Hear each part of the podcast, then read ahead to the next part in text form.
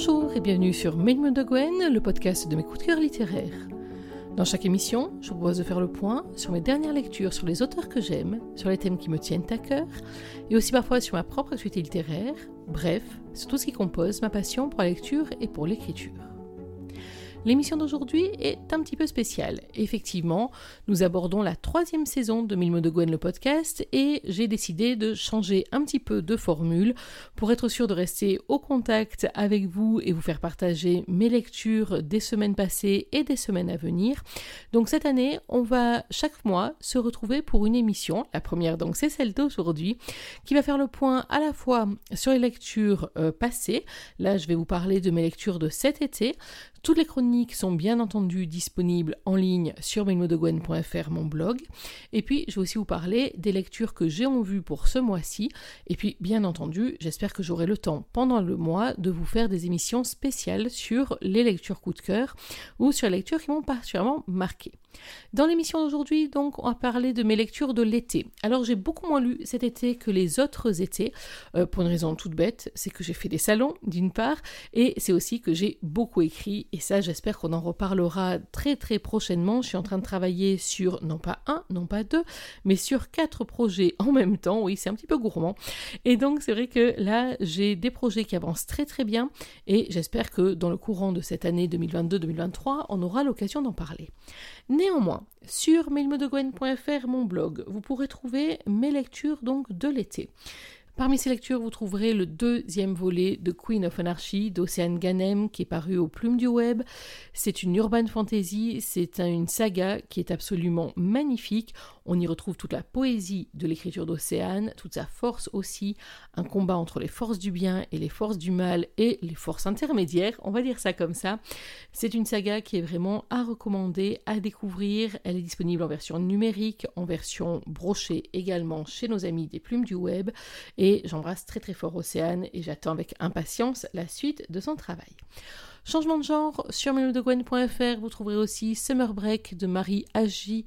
Alors là, on passe dans un autre registre, on est sur de l'homo-romance, sur de la romance MM, sur de la romance chaud bouillant. Avant tout, c'est vrai que jusqu'à présent, j'avais lu des MM de Marie Agi qui étaient plutôt sages, entre guillemets. Là, autant vous dire, la température est montée d'un coup, mais c'est à nouveau très très bien écrit. Ça a un petit goût de vacances qui est absolument hyper agréable. Donc je vous recommande aussi Summer Break, c'est chez Mariagi et donc en auto-édition. Je vous ai aussi proposé cet été le fabuleux euh, travail à quatre mains de Loïs Mess et Karine Adler chez Kiro Édition. C'est c'est une maison que j'aime beaucoup chez Melon de Gwen. Et là, c'était Écris-moi un roman qui est totalement atypique. C'est à la fois un roman épistolaire, mais épistolaire version 2.0, c'est-à-dire par échange de SMS pendant une bonne partie du roman, avec un retournement absolument bouleversant au milieu de, du livre. C'est une petite pépite. Je me suis même offert euh, au salon euh, Mad Romance, à Salon de Provence, au milieu du mois d'août, pour l'avoir dans ma bibliothèque en version papier. Donc c'était Écris-moi, disponible bien sûr sur memodogwen.fr. J'ai aussi, avec beaucoup de plaisir, conclu la euh, trilogie de Théolomâtre, l'héritier des Blackstone.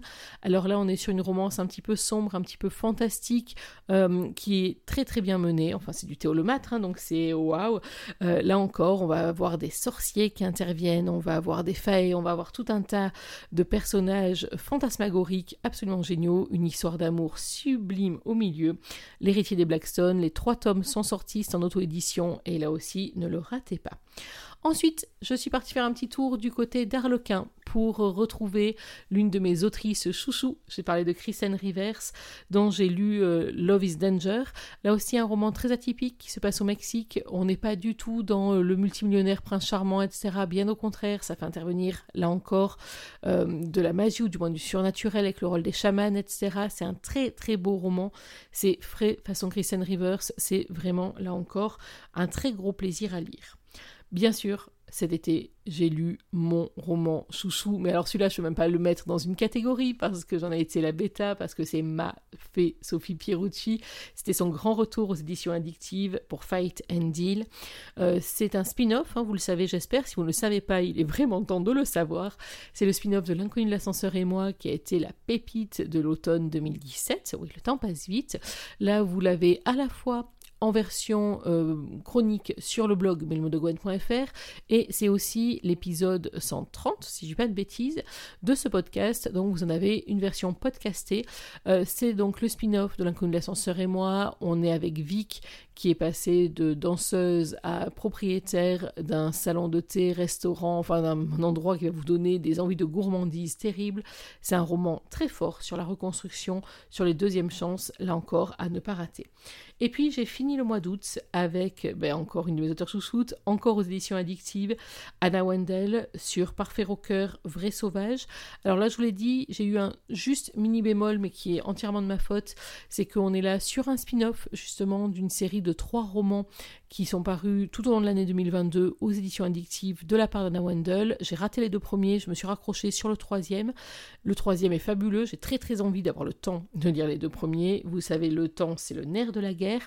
Mais quoi qu'il en soit, donc là, vous avez vu, on a fait un tour sur mes sept lectures de l'été. C'est pas énorme au point de vue rythme, je sais, j'ai déjà fait beaucoup mieux.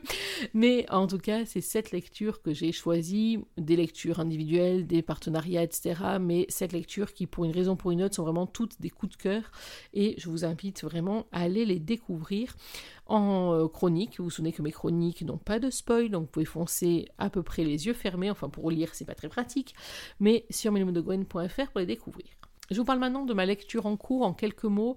C'est Myrina Holmes, le premier tome de la trilogie signée Anatrice chez Black Ink Edition. C'est un roman, là aussi c'est une urban fantasy, mais absolument délirant, avec énormément d'humour. Je glousse toutes les trois pages, c'est absolument terrible. C'est euh, un roman, là encore, qui se passe dans le milieu démoniaque et dans le milieu des démons et des vertueux. C'est excellent, c'est très frais, c'est en même temps une enquête policière surnaturelle, enfin ça part pour être du délire. J'en suis, je crois, au tiers à peu près, et c'est vraiment une lecture chouchou sur laquelle je suis en train de me plonger. On en reparlera très vite sur Medium de Gwen. Je vous donne maintenant mon programme du mois de septembre, en espérant arriver à tout tenir. Ça va être un petit peu compliqué, d'autant que le week-end du 10 et 11 septembre, je serai à Dreambooks, à la deuxième édition du salon Dreambooks au Plessis Belleville. Si vous avez l'occasion de passer par là, je serai avec la team Black Ink et en allant faire un très gros bisou à la team addictive et aussi aux copines de chez Plume du Web, de chez Kiro.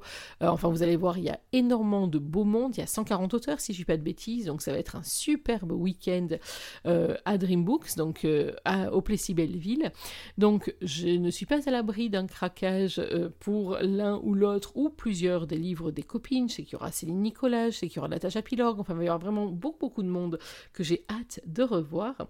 Et ceci dit, j'ai quand même un programme de lecture en principe pour ce mois-ci, à la fois des partenariats, à la fois des lectures privées.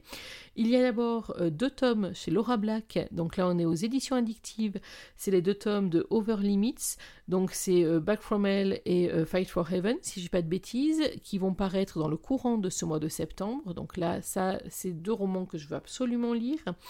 Il y a aussi Priam, l'Odyssée de Loïs Mess chez Kiro Édition. Je sens que ça va envoyer du lourd.